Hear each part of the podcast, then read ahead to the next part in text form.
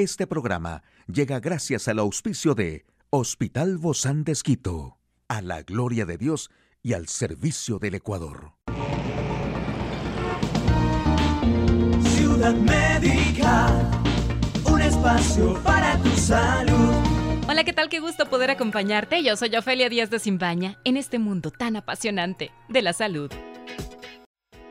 Como muchos sabemos, la hipertensión arterial o la presión arterial alta es un efecto que se produce cuando el corazón late, bombeando sangre al cuerpo más de la cuenta. Así que si sigues algunos sencillos pasos, puedes evitar que se suba el azúcar en la sangre y tener picos de glucosa. Hay tratamientos para vivir con hipertensión como medicinas y hábitos saludables de alimentación y ejercicio, y aunque siempre es ideal contar con la aprobación de un médico para cualquier tratamiento adicional, hay maneras naturales de controlar la presión arterial. Hoy te comparto algunas. El apio es ideal para pacientes con hipertensión por sus fitoquímicos y propiedades antiinflamatorias, además de su poder diurético. Esto permite descargar el exceso de líquidos que elevan la presión arterial de ciertas personas. Se lo puede preparar colocando 20 gramos de apio en agua hirviendo y dejando reposar por 15 minutos, después se lo cuela y se lo toma. O también puedes hacer un té de orégano. Este ingrediente ha sido ampliamente estudiado por su potencial para la industria farmacéutica y por sus beneficios a la salud,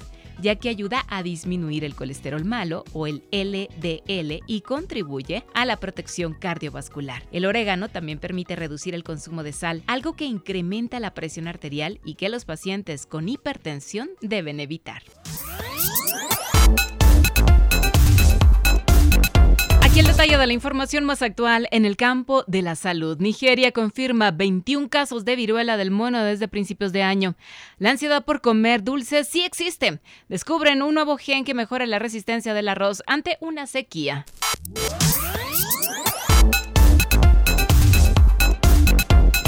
las autoridades sanitarias de Nigeria, el país más poblado de África, han detectado en lo que va del año 21 casos de viruela del mono de los que uno terminó en muerte, así lo anunció el Centro para el Control de Enfermedades de Nigeria.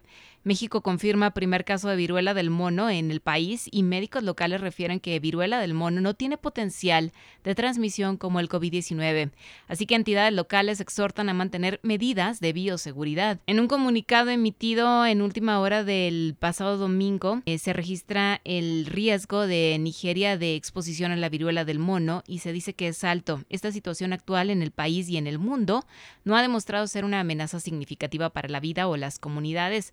Aún así, el Centro de Control de Enfermedades de Nigeria recomendó a los nigerianos adherirse a las medidas de seguridad de salud pública e informar al centro de salud más cercano si notan los síntomas de esta enfermedad. Estas cifras se publicaron después de que las autoridades sanitarias nigerianas activasen el Centro Nacional de Operaciones para la Viruela del Mono para fortalecer y coordinar la respuesta en curso en el país y contribuir a la respuesta global.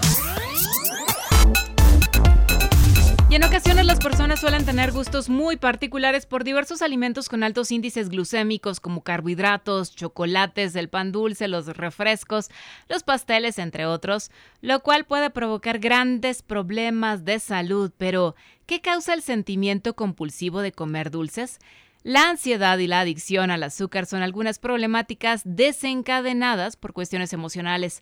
Cuando los niveles de azúcar en la sangre están por debajo de lo normal, el cuerpo pide comer alimentos azucarados para recuperar las energías desgastadas. Sin embargo, este no logra reconocer qué alimentos azucarados sanos nos proporcionan la energía que necesitamos y qué comida es dañina.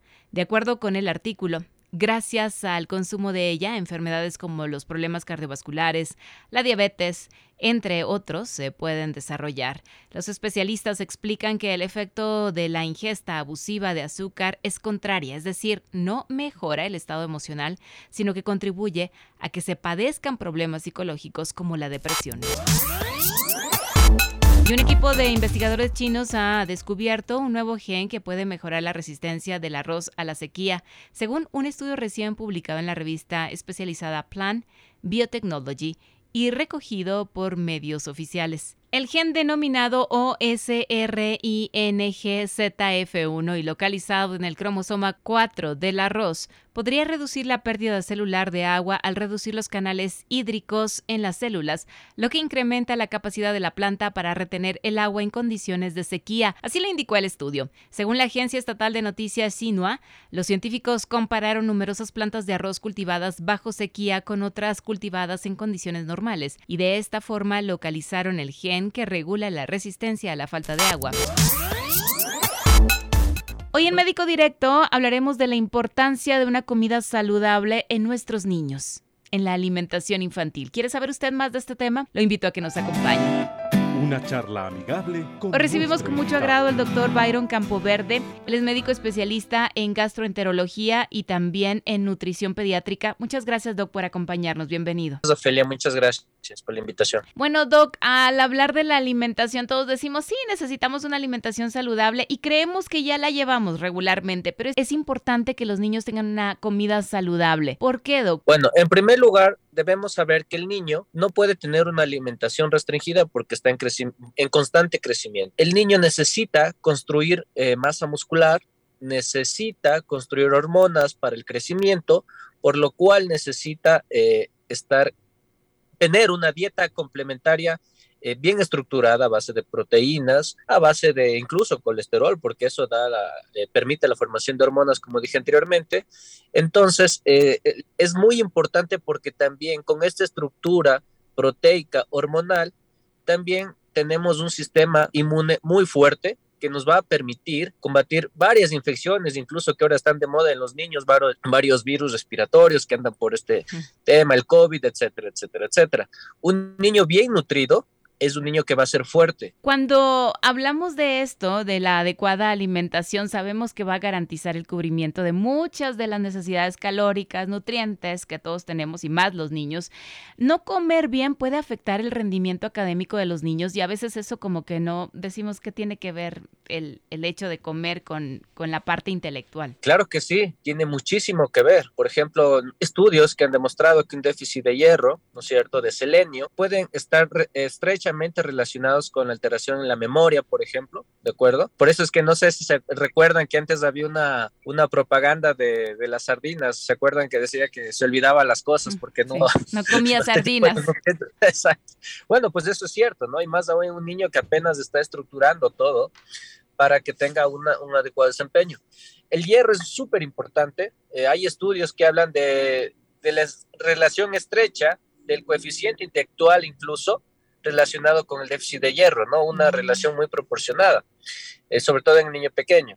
Entonces, un niño también con anemia no rinde igual, gasta mucha energía, anda decaído, un niño que no responde muy bien en todas sus actividades diarias. Ahora, entonces, eh, quiere decir que el niño debe comer constantemente o hasta cuántas veces es lo, lo, normal y cuál sería la comida más importante también de los niños. Bueno, nosotros eh, tenemos a veces una idea falsa. Sí, es que así es, Doc, así es, ¿no?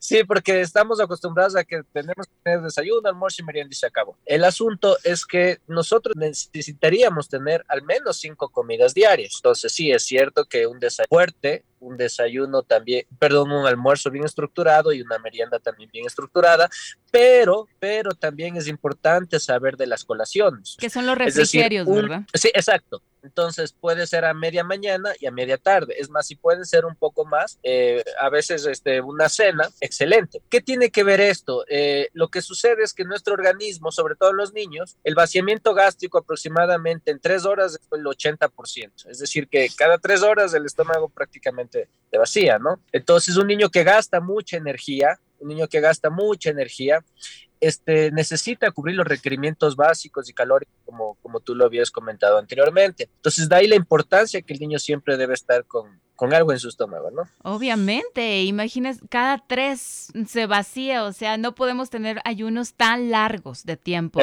Y, y por lo tanto, los niños obviamente necesitan comer también la verdura, la fruta, que a veces es un poco complicado eso. ¿Cuánta fruta y verdura deberían consumir los niños en esta etapa escolar? Es más fácil que un niño, la desaparición de los padres, un niño que no come bien, lleva a que le den comida chatarra, chocolates, papas. Entonces, lo que sí es importante es al niño ofrecer la gran cantidad que tenemos nosotros de frutas, verduras, pero hay que tomar en cuenta también lo que sea de agrado para el niño. ¿no? No lo que a mí me gusta, sino lo que el niño le gusta. Ok, a mí me encanta la manzana, me encanta el plátano, pero el niño odia la manzana, odia el plátano, pero a lo mejor le gusta la frutilla o la fresa y el papá no, se, se resiste a no dar. Entonces, es importante primero que optemos por una fruta o un vegetal que le guste al niño, ¿no? Lo ideal es que en el día al menos se ingiera dos porciones de vegetales por día, dos porciones grandes, ¿no? Una porción es aproximadamente, para que nos entiendan los, los oyentes, una tacita, una tacita de, de fruto de vegetal. Dos porciones al día basta. Estamos hablando casi de dos, dos, por ejemplo, puede ser dos manzanas, ¿verdad? Podría Exacto. ser. Ejemplo, una fruta entera. Una porción de ensalada, por ejemplo, también, una tacita, perfecto. ¿Por qué es importante reducir tantos alimentos chatarra que consumen los pequeños? Bueno, hay que tener en cuenta también que lastimosamente estos productos chatarra son alimentos hipercalóricos, hipercalóricos, es decir, que tiene eh, muchísimas calorías, ¿de acuerdo? Es decir, que es más de lo que necesitamos para cubrir nuestras necesidades basales energéticas, ¿no? Para, para cubrir una, una función. Entonces, si nosotros le damos de más calorías a un niño, estas en cambio empiezan a actuar mal en el otro lado, ¿no? Mm. Empiezan a causar eh, obesidad, eh, sobrepeso, todo, todo esto, eso, porque el exceso de calorías empieza a, digámoslo así, a transformarse en grasa y entonces ahí vamos a tener problemas. Es importante que el niño entienda que la alimentación no es un juego, es una necesidad vital, ¿no? Que todos tenemos. ¿Cuál es la importancia de tener un lugar fijo de la alimentación? A ver, en primer lugar, la alimentación ahora en los niños está muy alterada, porque se nos hace muy fácil darle la tablet, del el iPad, del celular para que coma. Los papás así lo, lo entienden ahora. Y el niño come solo. El niño come solo, entonces tampoco es lo ideal. Un ambiente de alimentación saludable debería ser que el niño coma al menos acompañado con uno de los padres, o si, no, o si es posible, toda la familia. El niño imita lo que el adulto hace. Al imitar una alimentación saludable, el niño también quiere eso. Deberíamos prohibir los teléfonos, los celulares cuando comen. Debería ser un ambiente relajado para que el niño pueda alimentarse bien. Entonces, eh, teniendo esto en cuenta, la aversión o, la- o los trastornos de la conducta alimentaria son muy bajos porque eh, hay un ambiente adecuado. El niño ve como agradable la sensación de comer porque está acompañado, porque hay un ambiente bueno, porque los papás están ahí. La ahí. conversación que se genera también. Exacto. Esto- ese ambiente le agrada al niño, entonces eh, en su mente él, él está contento de, de la alimentación, ¿no? Eso Ojalá. sería lo, lo ideal. Ese es un ideal, Doc, porque muchos, muchas familias no, no llegan a eso. ¿Y cómo se puede motivar a los niños a comer saludablemente? Yo, yo pensaría que esto empieza por los papás, ¿verdad? Pero es un momento que debe ser todo eso, de unir a la familia. Claro, claro. A ver, lo ideal es que también, como, como yo comenté anteriormente, lo ideal es que ofrezcamos al niño dentro de las posibilidades de una dieta saludable. Los papás siempre saben qué le gusta al niño, siempre Sí. ellos ya lo conocen muy bien. Tratar de ofrecer dentro de eso que es saludable, eh, ofrecer la mayor cantidad de nutrientes posible, ¿de acuerdo? No sirviendo grandes porciones, preferible servir pequeñas porciones que sabemos que le va a gustar. En todo caso, si él quiere más, le podemos ofrecer más, pero no ofrecer grandes cantidades porque visualmente no va a querer. ¿Y cuando no quiere comer, Doc, se le tiene que obligar o no se le obliga? Que esa es la pregunta del millón. Lo que sucede es que cuando nosotros obligamos, forzamos, estamos creando una, una conducta, podemos causar una alteración en la conducta alimentaria. Entonces el niño tiene una aversión, dice, no, es feo comer, no, es horrible porque me van a forzar, me van a lastimar, entonces no quiero, y es peor, es peor. Entonces lo ideal es eh, darles porciones pequeñas, ofrecerles eh, cada vez, pero ahí es, ese es otro tema que se llama un trastorno alimentaria o también el picky eater, niño picky eater. Entonces ahí necesita una atención profesional ya por un nutriólogo pediatra cuando el niño no quiere comer absolutamente nada. Ese es otro tema. ¿no? Tenemos que hablarlo en otra ocasión. Muchísimas gracias, doctor Byron Campoverde. Él tiene una especialidad en gastroenterología y nutrición pediátrica del Hospital Bozán de Esquito. Muchas gracias, doc, por habernos acompañado. A usted, amigo y amiga, a seguirnos cuidando, por Puedes favor. escuchar de nuevo este programa en radio hcjb.org. Este programa llegó a usted gracias al gentil auspicio de Hospital Bozán de Esquito, a la gloria de Dios y al servicio del Ecuador.